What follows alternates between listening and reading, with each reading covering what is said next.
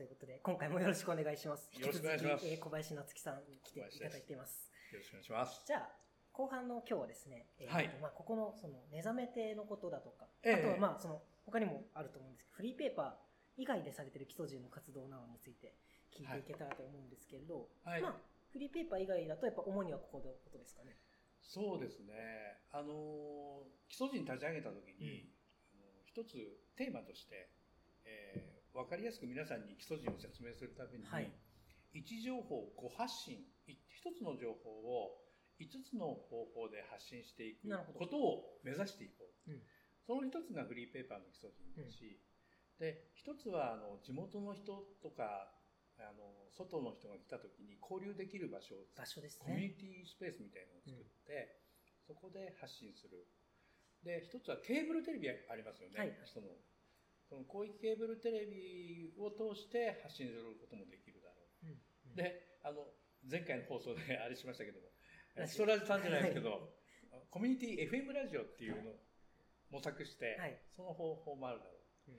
で、ここ、目覚め亭は、あの、観光施設ですね、土産物と飲食をやってて、で、何よりも目覚めのとこっていう風景を楽しんでもらえる。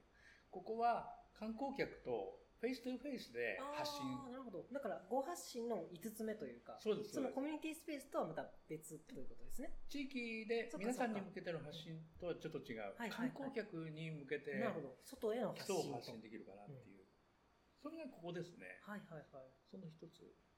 で、ここも、えー2016年情報誌が始まった年からかな。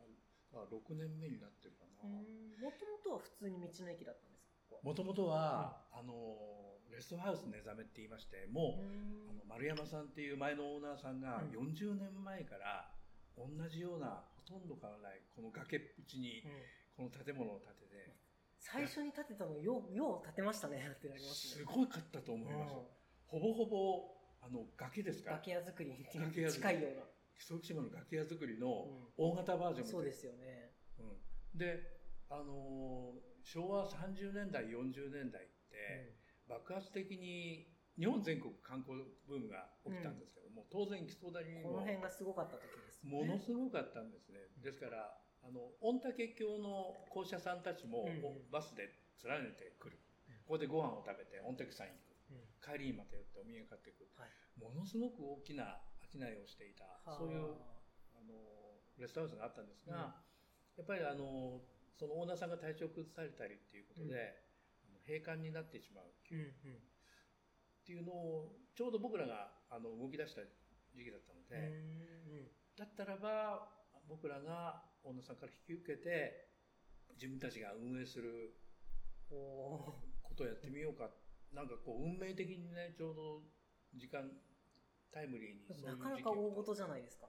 めっちゃ大事うで。そうですよね。あの、リノベーションしましたし、はいで、あの、テラスもね、今結構、あの、風景抜けて見えてますけど、は全部に屋根がついてて、囲ってあるような感じだったのを撮って、うんうん。もう、とにかく寝覚めのところを楽しんでもらおそううっていう。ですね。うに仕立てて、だから僕らのテーマを持ちながら、あの、リニューアルさせたので、うんうん。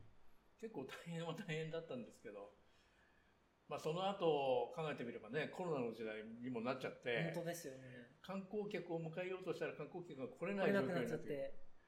あの外国人さん用に何かしらあのやっていこうかっていうのも頓挫しだからまたちょっとあの迎える観光客どのタイミングでどういう人たちが来るかを考えながらここもあの検討変更していく部分はあるのかもしれないですけど、まあ基本的には、えっ、と、まあ、19号沿いをはい、移動する方が寄っていかれて、まあ、食堂があり、売店があり、という感じですかね。その、そうですね主な利用の仕方ということですけれども。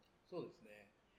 やっぱり有松町としても一つの観光地として、うんうんあの大きな場所なのうで、ん今一緒にあの手を携えながら、はい。あのこの寝覚めのとこを中心として発展会があるんですね。お店だったり、ここをあの。発展させていこうっていう、皆さんとともにちょっと全体的なリニューアルを今かけようとしているところで。模索しているところはいです。それもいつとかはまだ決まってない？あ、もう、近いところでは来年ぐらいちょっと若干変わってくるかなっていうのが見えてくるかもしれません。でも、それは、今のこの目覚めのとこの風景をより楽しんでもらえる。うんうんうん。ここら辺一帯で、えー訪れた人に楽しんでもらえる方向で進めているので、あのちょっとまだあの語れない部分もありますけれど、はいはい、またその時が来れば、そうですね。ええ、こぜひ基礎ラジでも基礎人でもということで。そうですね、そうですね。じゃあそっか、もう引き受けたのが、引き受けられたのが2016年っていうことなんで、ええまあ2、3年やったらこの、こういうご時世になっちゃったって感じそうですね。ですようんね。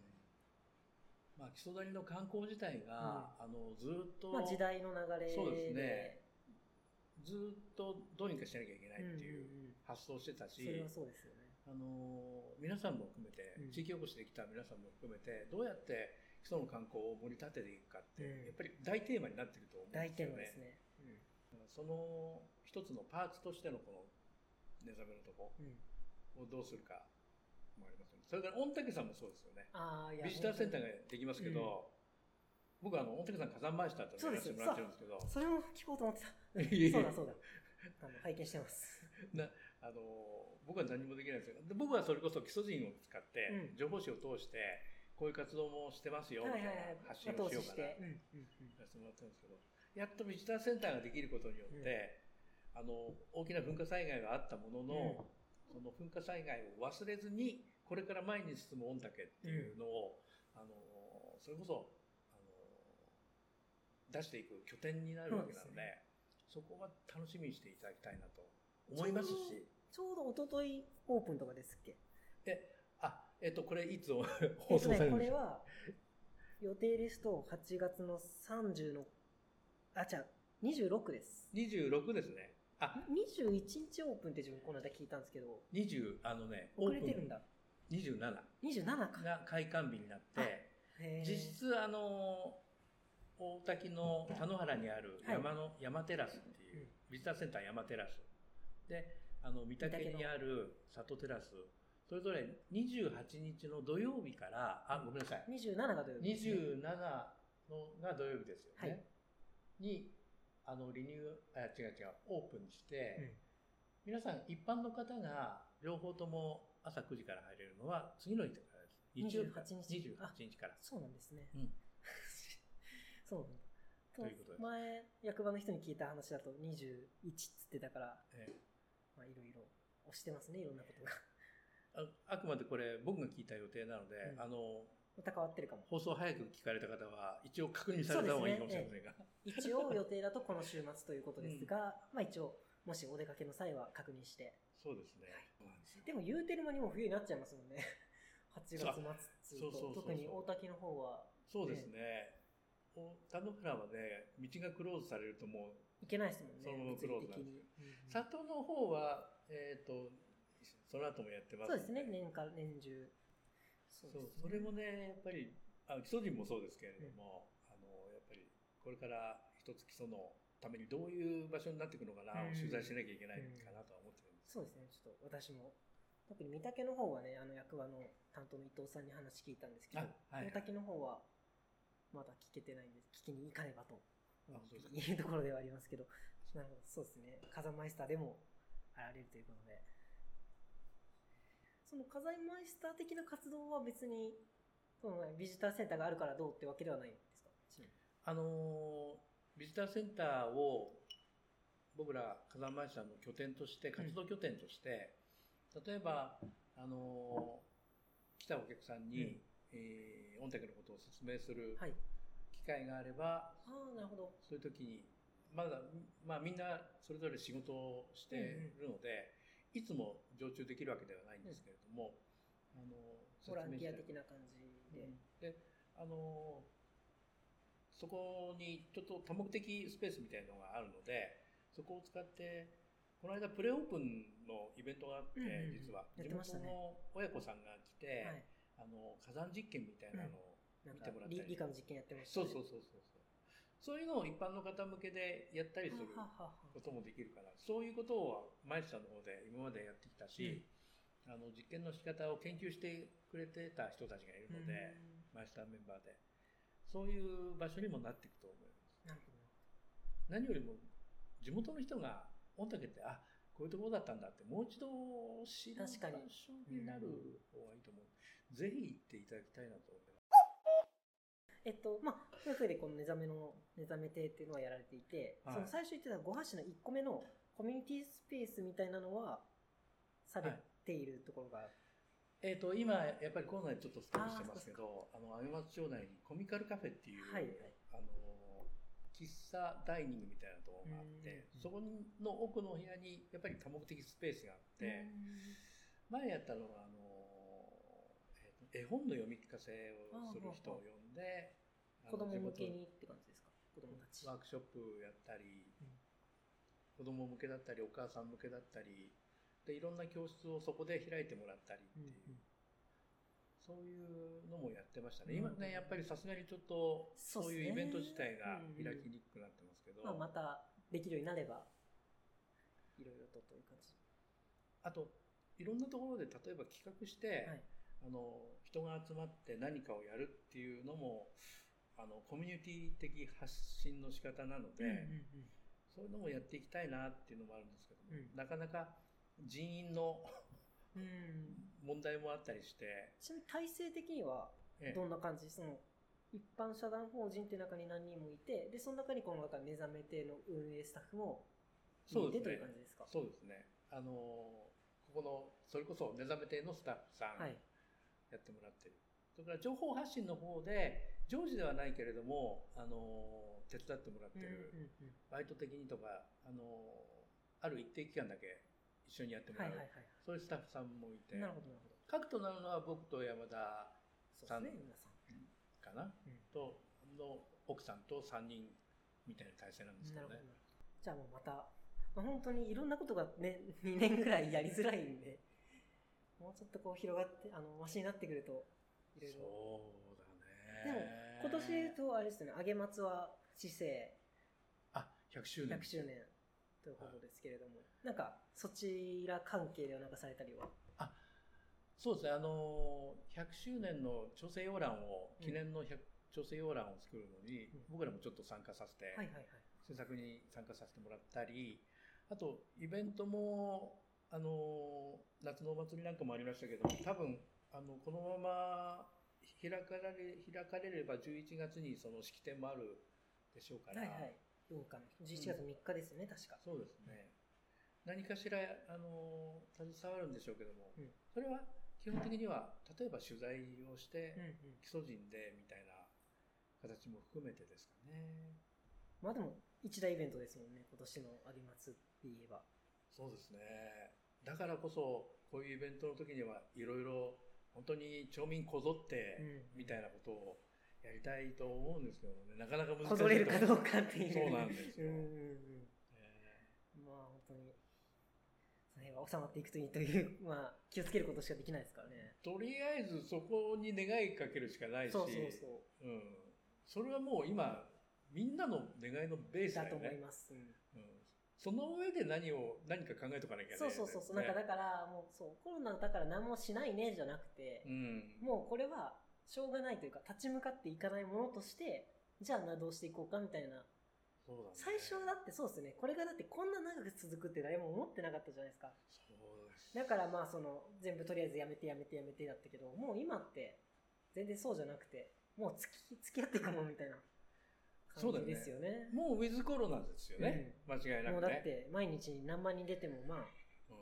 当たり前というかあ今日も多いねぐらいなんでどう付き合っていくかっていうフェーズになってるんで、そうだね、でもそういうコロナ禍でもイベントを行えたっていう実績は多分うんうん。それがベースになって次のイベントも組まれていくだろう確から確かに。だからそういうのもちょっとあの情報は集積されてそうきそうそうそう。ねそう集めていく集めとくってことは大事ですよね。そのまた自由につながれる時代のためにどんな人がいるのかっていうのをこうコレクションしておいてで後からトランプのカードをバッて、うん。あそこうまいことやったなと思ったらそれをああうちも取り入れようかみたいな、うんうんうん。賢くはなってくるよね。そうですよね、うん。まあ、この後もなかなかだからむしろ楽しみに いろいろできたらなと思うんですそうしないと、だってじょあの、取材ネタお互いなくなっちゃっていや、本当に、そうそう、モチベーション困るんですよ、僕ら。うん。そうですね。モチベーション盛り上がってくれないとというか、盛り上げていかないとというところで、じゃあ、続いて、小林さんの、まあ、個人的なところについてということえ、で。すね個人的なことをはい、言うの？あの、きもう、基礎人と一緒で、人にスポットを当ててるもので、あっちゃちょっとー。聞きます。はい、ということで、えっと、ごまな板の上の声なので。ご出身は、ご出身は、木曽町、あの、旧木曽福島町です。はいはいはい。はい。出身で、で、えっ、と、ずっとそちら、進学とかも、進学は、あの、今の基礎西方高等学校のはいはい前身になります、基礎西高等学校っていう時代に卒業しましたね。なんかその時から、はい。なんですか、そういう新聞部的なことわかんないですけど、とんでもなないっていうか、なんか表現するのは嫌いじゃなかったんでしょうね。その後、あの、演劇部だったんですよ。あへえ。で演劇部に演劇部っていうか演劇にうんちょっとこう傾倒してしまったというか、はいはでその流れが高校卒業で断ち切れずに、はい。あの大阪芸大の舞台芸術学科ってところに進んでしまうんですね。う。で、バリバリ舞台の道に。そこが私の人生のあのこう落ちる。いやいやいやいやうんそんなことないですけど。いや、あの、楽しい4年間。うん4年間で、大学で4年生で芝居やるってなかなかないんですよ、実は。で、で、こってこての大阪弁の中でやって、あやっぱり楽しさはあったんですけど、うんその中で、パントマイムが流行ってた時期があって、で、パントマイム面白いなと思って、うんその後、大学出た後に、東京のパントマイム研究所ってところに行くんですね。それは、で、えっ、とこ、う、パントマイム。サークルみたいな感じなんですか？いや、一応ね、、プロダクションですね、研究所。へみんなでこう、パントマイムのーはいはい。勉強、今もなんか引っ張って、そう、紐引く引っ張ってる引っ張ってる。ね、こうん。うこういうやつ。はいはい。で、毎日こういうのやってたんですけど、うん。あの、これをやりながら僕は東京で何してるんだって思い出して、え、それさ3年やって、で、東京に行って、東京行って、で、あの、もちろんん、そういう勉強してきたので、劇団に入ってっていう道も多分あったとは思うんですはいはいけど、東京で暮らしていくっていうベースのところで、はい。このままずっと続けられるかなっていうので、うんクエスチョンマークが出ちゃった。うんうんうんで、一度、一度故郷の基礎に帰ってみよう。はあはあで、あの、ポクポク一週間かけて歩いて帰ったんですよ。それもまたすごいですね。東京から。東京から。中山道。こう歩くことによって何かが自分の中で、あの、哲学が生まれるんじゃないかと思ったんでしょうかね。結局疲れちゃっただけなんですけど、はい。でもそれで帰ってきたら、うん。あ、こう、歩いて行ける場所なんだ、東京って。あ妙に。逆に、逆に。うん。つながってる場所、都会ってすごくやっぱり大きなイメージがあって、ちょっとワンランク上がらないと生きづらいぞっていう思ったのが精神的なんか海の向こうぐらいの。そうそうあれだけど若者としてはねうん、やっぱり田舎の若者としてはあるわけです。はいはい。でも、1週間っていう時間をかけると歩いてでも帰ってこれる。うん例えば自転車だったら多分2日ぐらいで来れるのか。1日で来れちゃうかもしれない。ぶつけは結構大変な気がしますけど。はい。まあそういう一週間。、ううんん、肌感覚で、あ、割と。近いかな、みたいなのがあって。その都会と田舎の物理的な距離というのを体感されて。体感したから、でもそういうのって今、こう、取材したりする距離感のある場所、例えば木曽谷も広いから、うんあの、渚まで行って取材するけども、その距離感の元になったのは僕、東京から歩いてきてるのとベースになって、それと比べは近いじゃんみたいな。近いし、歩くとどのぐらいなんだろうっていう距離感は人間にとって大事なような気がして。なるほど。で、歩いて多分木曽谷、右から、あの、北から南まで行けば、結構それはやっぱり大変だと思うんですよ。でもその距離感はやっぱり車乗ってる距離感と違って大事な距離感かなっていう。そういうのは、どっか行って取材するっていうベースにどっかなってるような気がするんですよ。へまあ海外行ったことないですからね、わからないですけどね。海外まで歩いて行けるわけーないいけないですもんね。うんでもそんなことはあって、戻ってきました。戻ってきて、あとは長野県内でいろいろ、いろいろ。いろいろ、あの、たまたま帰ってきたら、はい大学時代の、あの、映像の勉強した人間が、うんテレビ局、長野県内のテレビ局で勤めていて。大阪時代の友達が長野に来てて。本当に。で、そうですよ。年代的に言えば、みんな仕事をしだしてるわけですよ。大学出て。その専門性を生かして。はいはいはい。僕は東京でちょっと遊んでました、ね。パントマイムなんかってことになってその映像やってる友達がテレビ局に勤めてて、はいはいはい、レポーターを探してるっていう話になって、お前演劇の方の道だったよなって、うん、ちょっとどうだやらないか。もう帰ってきた後のことを全く考えてなかったんで、僕。あ、面白そうだね、やろうか。はい、で、えー、そのテレビ番組の一コーナーの、うん、えー、長野県内のすべての、えー、村を回って、なかなかタフな。当時67の村があったんですけど、はいはい、それを回って、あの、その地元の女の子と一緒に、うん、女の子と一緒にレポートするんだよ。僕の耳にはもう女の子と一緒にしか入ってなくて。役読ですね。いいね、これ。うん、やるやる。それがあの、あの小林夏樹メディアの世界に入ったきっかけでした。はい、この道に入った。はい。で、本当にね、長野県内、それこそ、辺境に行くわけですよ。村紹介。村のレポートだから。そうすると、どうしても自分基礎だから、うん、自分の住んでるところと比べるじゃないですか。そうか、都会ですか。比較的だから、基礎、福島。が都会に思えるところもあるけど、うん、村と言いながらこっちの方が都会じゃんっていうところもあるんですかあったりして。だからそのレポートは本当に面白くてね。うん、で、いろんな人いるし、話聞きゃ、あの、こんなに長野県ってバラエティに富んだキャラクターがいるんだ。まあ、でかいし、分かれてる。山脈でぶった切られてるから、全然違いますよね。あとやっぱこう土地柄ってあるよね。谷底と谷にへばりついてる。斜面の村とか。稲なんか稲谷とか言いながら全然谷じゃないよね。全然広いよなって。そう。ゴンベイ越えていくとそうそうそう。この広がりは何、うん、わ空が広いわって思いますねあその感覚あります、あります。ね。あそうか。それはだからその当時にもう長野県中を取材されて。そうですね。であのあ長野県の大体の広さがあの歩いたわけじゃないですけども、大体レポートは歩いその場所で歩くから、歩くっていう歩くことによって長野県をあちこち歩いてる感覚で捉えられたので、スタートとしてはすごくいい仕事をさせてもらったと思うので、まああとであのテレビのレポーターだったり司会だったり、そのうちあの FM 長野さんから声がかかって、あの番組生放送ですよね。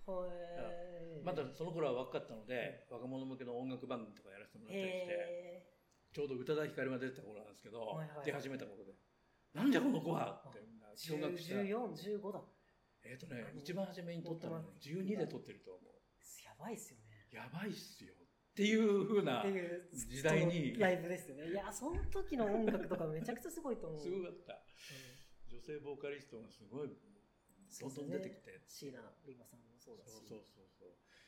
そういう、ああ、こういうので時代も見れるんだし、あの、リスナーさんからもらった、あの、メッセージを読んだり、うん、紹介したり、僕が思ったことを返したり、やり取りするっていう中で、やっぱり、こう、話を聞くっていう基本のところかなり勉強させてもらったなっていう感じ、面白かった。いや、面白いですよね、本当に。そろそろ曲に行きませんか？これ曲はいかないんですね。ポッドキャストだから、自分だから、でもその考えるその、コミュニティ FM を、FM やりたい理由としては、それなんですよね。曲使える。曲使いたい。これは、言ったらクラウドにデータが上がっちゃうから、引っかかるんですよね。ストリーミングじゃないから。でもやっぱ自分も、中学生の時とかに、その、給食の時間に放送室に CD 持ってって、そうするとその給食のお昼の時間に流してもらえるんですよ。DJ じゃん。そう。で、それがやっぱずっと楽しかったなっていう思い出があって、まあ、それが多分今こういうのをやってるのにつながってるんですけど、この、この感覚をぜひ今の子供たちにも味わってほしいって思うから、あああだからそういう意味で、今はポッドキャストでやってるけど、そういう電波に載せるっていうのも考えてはいますね。やってみたいなとは。絶対ね、あのテレビの仕事やった後にラジオをやらせてもらったら、うん、ラジオってなんて自由なんだろう。って。テレビってか結構段取り踏んで、うんうん、あの生放送の30分でもリハーサルやって、はい、かっちり作り込んでっちゃうから、うん本番になった時に喋ることって実は自分の中ではもう過去のことだったりするああそっかそっかそっか。のもうもうライブ感って感じではなくて。出す感じだったけどラジオは本当にその場であのメールで来たものに対して即答えたりするので、で今もこうやってうんね全然私の話すことに返して僕がまた返して返してって、この感じってすごい気持ちいいなって思って、もちろん出現しちゃったらごめんなさいって謝るんだけど、謝謝ればいい。そう謝ればいい。うん。だからなんかねラジオの世界はすごいなって思ったのはその時、ねうんうん。なるほどなるほど。で、えっと、だから長野テレビからうん。FM 長野に見えて、はい。まあ、今こうやって、えっと、規則島に住まわれてあげ松で、まあ、こうやってお仕事されてるわけですけど、はい。はい。うん。そうなんです、でどっかのタイミングでその FM 長野を辞められてうん。ってこと辞められてっていうか僕フリーだったのであもうそっかそっか。全てのメディアの仕事はフリーランスでやってたので、はいはいはいはいあのその一期だけとか、うん。あのその一仕事があれば終わるんですよ。であといろいろこう司会の仕事っていろいろ入ってくるんですけど、それもフリーランスで受けてたんだけなるほどどなるほど。もう結婚してこっちに住んでたから、うん。木曽に住んでたのでここから松本行く長野行く、うん。どっか行く。で帰ってくる。ずっとそれを繰り返してきた中で、なんかやっぱりこういう仕事をやってきたのをうん基礎で活かせないだろうかっていうのもあったし、まあぶっちゃけしあの夜年並みで、まあちょっと次の仕事はないかもしれないなってうん。なんかねそろそろ基礎で落ち着いて仕事できないから。まあ近い近くでできたらいいよなみたいな。まさに。なるほど。でそしたらちょうどこういうのが始まうんろうとしているというそうですね。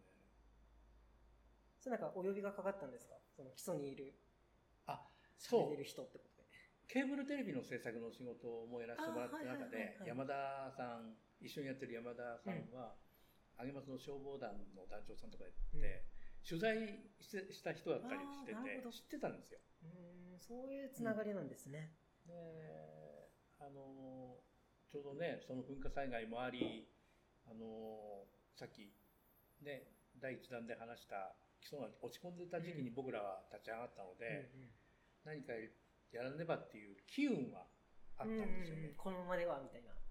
どういうふうな形がいいのかってかっちり決まってなかったんだけど、うん。でもとにかく動かなければ。でそこでまあ自分が一番できることっていうとというところですかね。そうですね。の人にから話を聞いて発信してと。で当時はいきなりあのポッドキャストもないしラジオうんうんうん。もすぐには立ち上がらないのそうでじゃあもう本当にあの取材して書くからうん。で写真も撮るからそれを出していこう、はいはいはい、まあ、山田さんも印刷をされるということで。そうそうそうなるほどな。るほどで始まり、何かしら基礎人は情報発信していきますって。うん。とりあえず宣言しちゃったんうんうんうん、ですね、いやーすごいですね。6年前か。うん。でもこの6年ってその噴火災害もそう。うん。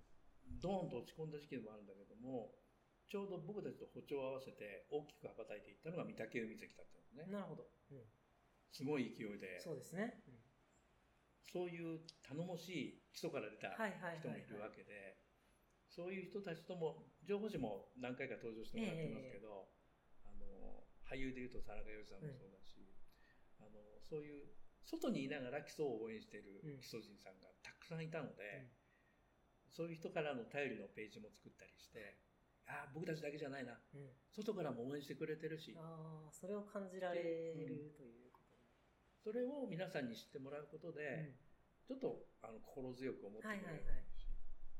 なんかそうやって皆さんこう基礎の魅力を再認識するみたいなとこありますよね。してくれるといいなと思ったわけですよ。うんうんうん。いや外の人がこう言ってるよみたいなのをうん言うと結構そうそうそうそう。何でもないことに気づいたりとかあとはなんですよ。あとは結構地域の人とか昔からやってるからなんか苦行になってるようなことも自分から見るとそれでも結構面白いんじゃないみたいなこともあったりとかしてて、なんかそういうね外から目線が一回外に出てそこからまたもう一回見てで消化してみるっていうのも面白いですよね。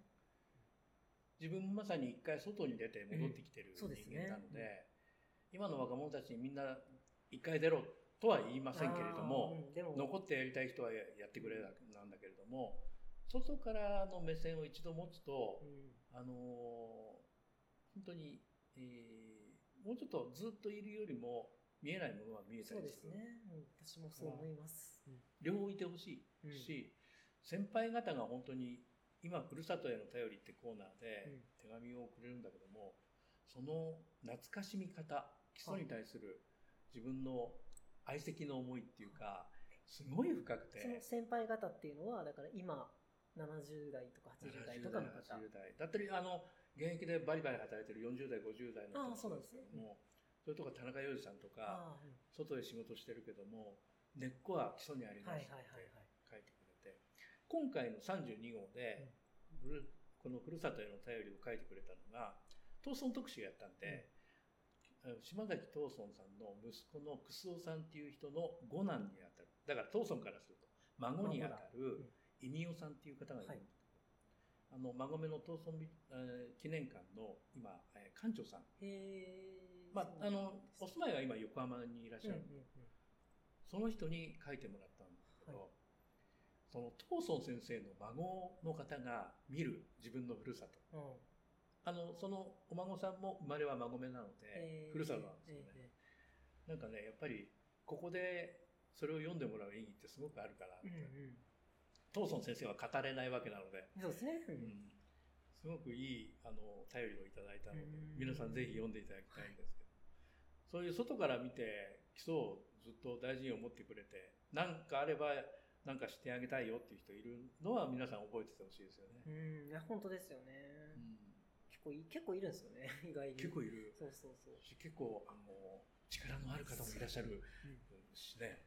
まあそういうのだからこういう人いるよっていうのを冊子でもラジオでも 出していき、ね、あそうそうまあまあそれをやってるようなもんですもんね今回のこれも。そう本ですし。当に本当に、ええええええ。そうですね。うん。ちなみになんか普段というか仕事しないときは何するんですか？仕事しない時？仕事しない時？まあフリーでさフリーでされてるとあんまその境目がなくなりますかやっぱり。そうだね。あ、でも、えー基本芝居とかやってたから、映画とか演劇は好きなん見で、にうん。映画とかを見に行ったり、音楽、音楽、はいはい。あと、あの、昔、うちの兄弟はギターを、フフォーク世代っていういわあ。いわゆるフォーク世代なのうんうん。で、あのギター弾いてたんですよね昔はね、うんうん。で最近また思い起こしてすぐ取り出せばアコギは弾けるんで、え。ー、あやっぱり面白いなって、いいっすよね音楽は。えーそれぐらいでね休み終わってく。意外とねこれに取材とかいやですね。時間取られる。まあ、なんだかんだアンテナはずっと張ってるし、なんかあれば。そうだねやらしいよねだからね。うん。なんかこう友達と話しながらこれ取材ネタになるいやいやいや、でもそう、なんでしょうね。いや、そういうもんですよね。そうそう。心で常にメモしてるとか、うん。うんうんメモの準備してる。いや、もうそれはもちろん、それこそ別に、街歩いてても車で走ってても、そうでしょ？ね、そうそうそう、看板が近日オープンみたいのあれば、もうだし。でも週2人はインタビューしてる収録まあ、あの、誰もゲストない回もあるんで、ああまあ、週2よりは少ないんですけど、まあ、そんなぐらい。結構なメディアですよ基礎ラジ。だと思いますけど。でもなんか週1にしちゃおうかって思った時もあったけどえそこはどうして2回を守ったの？やっぱ週1ちょっと少ないなって思ったんですよね。少ないというかできちゃう。あ頑張んなくてもできちゃう。週2は頑張ってちょうどいいですよ頑張ればできなくない？ギリギリみたいな。週1だと多分ねうん。まあいゆくゆくはそうなっていくかもしれないですけど。割と自分を甘やかさない人？てか甘やかしちゃうから側から 埋めるみたいな。あの外堀から埋めて甘えないようにするみたいなところですかね。いえ基礎楽しんでくださいよ。いや本当におかげでそのこれを口実にしなきゃ話せない人と話だから今回の井口さんとかもそうだしあの、まあ、いろんな社長さんとかもそうですけど基礎ラジを口実にしなきゃ話せなかった人と話せてるっていうのが自分のその好奇心を満たすっていうところでめちゃくちゃマッチしててそこでそのただ今ある意味なんだろうその広告とかないから本当に自由っちゃ自由なんですよね。その趣味性、趣味性が高いって言うと変ですけど、まあその、本当さっきもあの出ましたけど、好奇心の赴くままというか。自分のアンテナに引っかかった人そうにそうそう。で、突撃してと、とにかく突撃してっていうのが、そういうスタイルができてるんで、だからそんな大変じゃないかもしれない。いいなぁ羨ましい。でもそういうところで、相手の本音もポロッと出たりして、うんそれが、あの、他のゲスト全部聞いてくると、あ、これが、それこそリアルって言い方してるけど、うんリアルな人なんだな。そうそうそうそう。いいことだけじゃないじゃん。うん、いや、そうなんですよ。壁にぶつかってるとか、うんそういうの多分あるでしょ。うんでもそういうのも聞けますからね。うん言ったら別に、役場の嫌なこと言ってもいいし、ここで。別に、町からお金もらっちゃうとね、あの、できない、やり一づらいと思うんですけど。瞬大丈夫って思いながら。そうそうそう。別に、うん、あの、行政のこういうところがダメって別に言ってもいいですよ。自分も言ってもいいし、ゲストの人も言ってもらっても全然いいし、まあそういう人もいるよねで、全然、あの、成り立つから、そこは、そう、良かったかな。で、うん。で、週2ですけど、まあ最近この前後半に分けてっていうのも、ちょっと最近からでうん、そう前までは絶対に一人一本とかにしてたんですけど、盛り上がると1時間超えちゃう時があって、うん。そうすると30分、30分ちょいの回と1時間超えの回って結構聞く人からすると大変かなと思って、ちょっとできれば長くなりそうだったら切って30分から45分の間に各回を収めたいなって自分が思うようになって、あだしまあまあ、その省エネ的な面もなくはないですけど、で、っていう形もと取り出したところで、まあまあ本当にやりながらいろいろ模索模索ですけど、ほぼ編集はなし。ほとんどしないです。しないあの、大変なんで。大丈夫かな？小林くんの会は大丈夫かな？変なこと言ってました。ああ、これはやばいっていうのは切るんですけど、まああんまないですね。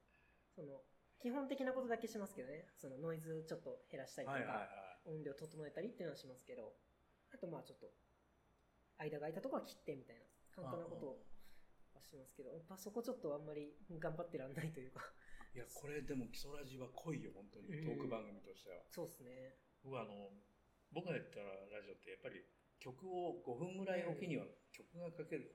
特に FM なが FM 局はうん曲を聴かせるので、なるほど。曲聴いてる間は結構ディレクターとだべったり、はいはいはい。息抜きがあったりするのよ。逆にそっか、そこしかないですもんね。その言ったら24時間埋めるっていうあ、そう、ところがまずね一つあって、何十人かのパーソナリティうでん生の時間を埋めていくっていう作業だった。FM ってそれが大変だなと思って。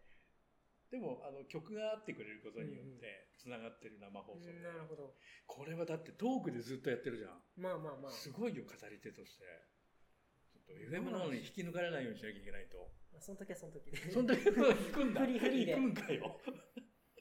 まあそっちでできる面白いことはあるかなと思いますけど。うん。うんでも、なんかね、あの、相手を身構えさせないところがあって、はあ、まあ多分だから本当好きで聞いてるからでしょうね、きっと。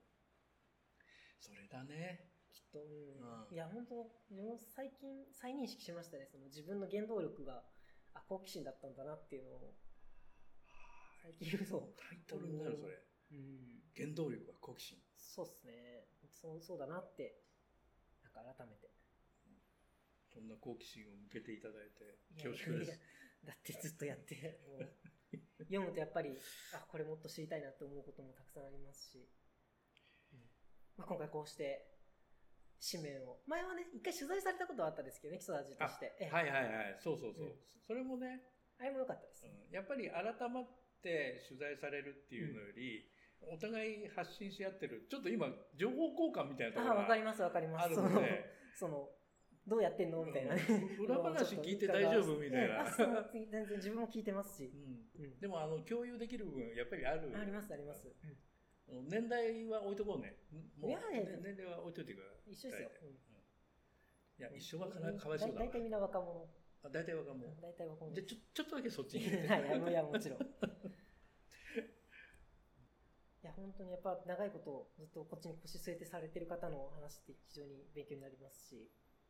あの本当にずっと地元の人間だから、あの住んできてますし取材もこれだけ重ねてきてもやっぱ興味は尽きないとこだなって思えるので、そうですね。うんそこだけあ、だからはそれもありますね。そのうん週に続いてる理由って。言ったら、ネタがなくなりそうな気配がないから、週2でやっても。そうね。だから全然それでいいっていうのもありますね。うんどんどん増えるもんな。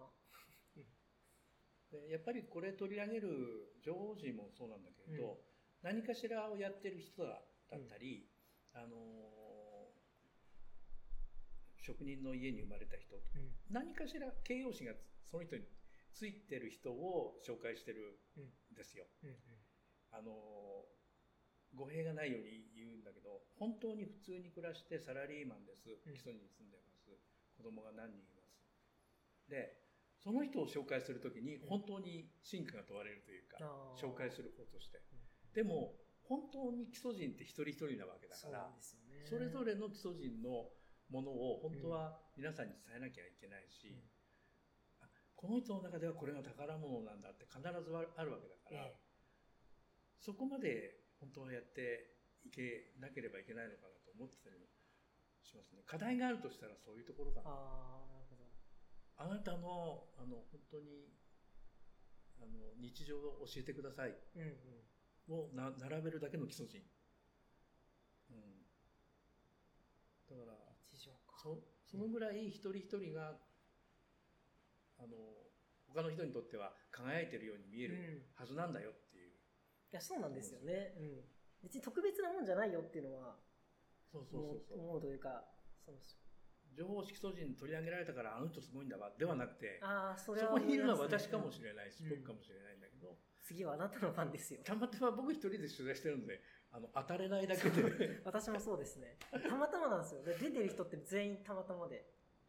そうですたまたま自分がコンタクトできる範囲に網に入った人うんにうんってことなんで。そうそだからこれだけ皆さんが個人う。で、うん SNS で自分を発信したり、自分の周りを発信できるっていう時代なので、そうするとちっちゃい、あの、あの、メディアがたくさんあるようなものうん、うん、いや本当に。なんですよね。すごい時代ですよね、だから。で、発信力が高ければ、うん。下手するとテレビ局より大きなうん。メディアになる可能性があったりするわけじゃないですか。実際なってるところも多いですよね、今や。だからどういうふうに誰が明日のヒロインヒーローになるかもしれない時代だから、発信できる人はどんどん発信していってほしいなと思います。もう基礎人情報誌はそのあなたの発信してるもの QR コードを貼るだけのペーパーになっても大丈夫ですみたい入り口としてな。ですね、僕を見て私を見てよ。うん、なるほどな。あそれもありだな。あーえ、なんかそういうので、なんかこう子供たちとか学生とかになんか聞きに行ったりみたいなのもされたりするんですか？あの高校生のやってることを最近発信することとかもはい、はい。あって、あの、この配置場所が、小学校、中学校、高校、専門学校、うん。看護学校もそうですけども、学校さんに置かしてもらうので、できれば、あの、学校の中で生徒だったり先生とか何をやってるかっていうのも、ネタとして。置いていきたいなと思ってるんですが、毎回っていうわけにもいかないんですけど、はいはいそうですね。でもそう、自分たちもそういうのはやっていきたいなと思ってて、うんうん本当に今の学生すごいなと思いますもん。こんなにいろいろ考えてなかったよなって。し。しかも地域の企業と結びついたり、自治体と結びついてうん。何か実開行力を発すると持ってやってるっていうのが、すげえなって。少なくとも僕の高校生時代はそんなことできなかった。そうそう、まずね、そう、できなかったし、やろうとも思ってなかったし、できるシステムももしかしたら昔はなかったかもしれないですけど、今はこうできるようになってて、で、まあそこにちょっとこういうメディアという形で、まあちょっと協力できるかなという立場であれば、ね。やっぱやっていきたいですよね。やっぱり少なくとも僕よりも服部君の方が彼らに近いのうで、ん。ぜひ飛び込んでっていただいて、うん。ええ。あの、上がったネタを基礎人に回していただくという。いいです、いいです。ぜひ、きまあ、そうですよね。聞いてもらって、はい。この人誰？っつったら、あ、じゃあ、そっちにっつって やるし、あとこうやってね、あの、また、まあ、今回9月ですけど、まあ次はだから12月ぐらいにうん。また、多分コーナーがあると思うので、そこでも出させてもらったりとか、あると思いますけど、うん。またそちらも、はい、ぜひ手に取っていただければと思う次第でございます。はい。じゃあ最後に、はい。えっ、と、その小林さんじゃあ、個人的な、あこう、今後のお。基礎でやっていきたいこととか、目標とか、その基礎人とはちょっとまた別で、ああ、ああ。本当に、ここだけの、皆さん聞いてる人たちだけで止めてくださいね。はい、じゃあ友達には言わないように。友達に言わないように。はいはいあの、やっぱり芝居を昔勉強して、うんやっぱり芝居が好きだっていうのは、やっぱり消えてなくて、で、できるならば、うん芝居を作りたいな。はあ、はいはいはい。基礎物語、かっこ仮みたいな、あのーまあ、芝居なのか映画なのかわかんないけれども、やっぱり物語を一つ、これをフィクションとして作って、うんえー皆さんに見てもらうものとして、うんっていう、本当に夢があります。はいはい。そのかけらもまだ生まれてないんですけど、やりたいという、まあこの年になってもう10年ぐらいずっと思ってるから、本当にやりたいんだろうな。うん。あの、できなかったとしても、っていうことにはありますいやいや、やりましょう。うん、なんかね、本当にいろんな基礎馬の世界とか見て、あそこにも基礎の世界があり、うで取材した皆さんの中にも基礎の世界ん。いがあやー、やっぱそうですね。創作書き立てられますね。ヒートの話聞いてると。り、そうそうそうそうそう。そこからの、こう自分が妄想していく部分もあって、うんうんうんうんこの人もしかしたらこっち行っちゃうかもしれない。はいはいはい。いや、こうなったら面い白いみたいな。それをベースにしながら、一つの、あの、基礎物語っていうか、あうん、みたいなのをどっかで、あの、作り上げたいなって、どっかあるんですね。ずーっとあってね。皆さんだけでですよ、お話ししたの。出しちゃダメですよここだけの。話ということですが。小林芝居やるなって言わいいじ言ゃないですか。っちゃダメですよ。いいじゃないですか。やりましょう。でも 確かにラジオドラマとかもやりたいなって思うんですよ、時々。時々っつうかラ。ジオドラマならさ、うんいける声だけ、なんかね、そう、今面白い面白い。前集まった人たちの中でそういう話が出て、まあ確かにやりたいなと思って。いいですね。うん脚本書いて。こう何気あー、でもちょっとそれ、自分も確かに来年の目標かもしれないですね。あい一本やるそれを。簡単なのですけど。あの、どんな老人役でも出ますね、私声。一つずつちょっとそうですね、やってみましょうか、また。そういう、うんなんだろうな、文化の方うで、ん。文化的な活動してる人たちもたくさんうんいるし、さっきの音音楽もそうだけれども、それぞれにやってる人たちが集結すると、すごいものできるんじゃないの？そうそうそうそう。いや、だって、コンテンツ力半端ないですよね、基礎と基礎の。と思う。うん文化もそうだし。歴史的に持ってるコンテンツもあるじゃないですか、うん民謡とか、うんそれをベースにできるし。うんそれをフィーチャーするのかそれで遊ぶのか、うんで新しい人間がそうそう。外からのアイディア、切り口でそれを見見せ直すというか、デザインしてっていうと、すごい面白いものができるよなってそうですね思ってますね。そういうところであの基礎文化公園のねはい。あれもうはみ出してるでしょこれ時間的に大丈夫ですか？まあ、ぼちぼちでも大丈夫ですよ。じゃあ、まあ、さ最後にってさっきつけたから大丈夫です。最後に最後にが長すぎるじゃんええいいです、いいです。最後なんで。最後にそうそういうことです、でで、基礎文化公園で。ああ、で、やろうと。基礎文化公園のステージでねはい。あそこも新しくなりましたね。そうなのよあの、多分これの次の回は文化公園です。あ本当？その文化公園の、なんていうんだろう、関連？関連じゃねえわ。えっ、と、地域振興局かはいはいはいのあの職員さんにちょっとアポ取ってて。リニューアルしたあそこのあ、そうです。これの次に流れると思うんで、来週。あそうですか。あそこの自主事業実行委員会もやっての。会員でもあって、はいはい。あ、だから、えっ、と、そうそう。まあ、来ぜ週、次回出ちゃうんであれなんですけど、聞いてください、聞そ、いうてください。聞いてきます。聞いてくだそさい。はい、こもなかなか、そう、面白そう。